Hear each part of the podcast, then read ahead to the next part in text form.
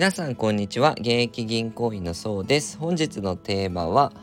コロナの入院給付金支払い対象変更へというテーマでお話ししていこうと思います、まあ、以前私収録でですねあの医療保険あのコロナで自宅療養した時に入院給付金が出ますよっていうお話をさせていただいたんですがこれがですね9月下旬からちょっと新たな基準っていうのが適用になることが分かったんですね。まあ、日本生命とか第一生命の大手保険会社がですね新型コロナウイルスの感染者が自宅で療養する場合に支払っている入院給付金の対象を見直しますよっていうのが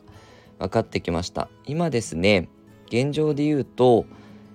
症状とかにかかわらず療養証明書があればですね入院給付金の請求ができたんですが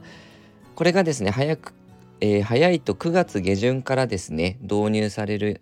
みたいで今後条件が65歳以上の方だったりとか入院を要する人とかあと治療薬を投与する必要がある人とかあと妊婦さんとかですねこれらに該当する方のみに限られるようになってくるんですね。まあ、普通のご病気とかだったら通常通り出るんでしょうけどコロナのみなし入院っていうのがね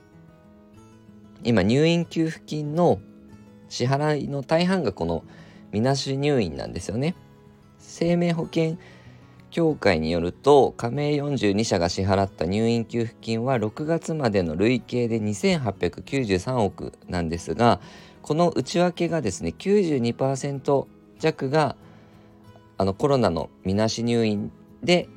支払っているとまあ90%以上がこういうコロナの感染で入院してしまった自宅療養してしまったでお支払いしてると。ってなるとあの